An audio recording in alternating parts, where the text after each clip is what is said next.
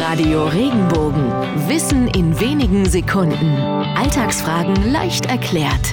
Warum drücken wir die Daumen, um jemandem Glück zu wünschen? Eine Erklärung haben wir den alten Römern zu verdanken.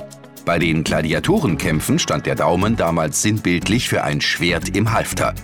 Hielt das Publikum nach einem Kampf den Daumen ausgestreckt, bedeutete dies, das Schwert sollte gezückt und der Gladiator getötet werden. Wenn die Menschen im Publikum aber Mitleid mit einem gescheiterten Kämpfer hatten, hielten sie ihre Finger mit dem Daumen verdeckt. So baten sie den Herrscher um Gnade für den Kämpfer. Das Ganze nannte man damals auf Lateinisch auch Premere Policem, auf Deutsch gedrückter Daumen. Wenn dir der Podcast gefallen hat, bewerte ihn bitte auf iTunes und schreib vielleicht einen Kommentar. Das hilft uns sichtbarer zu sein und den Podcast bekannter zu machen. Dankeschön.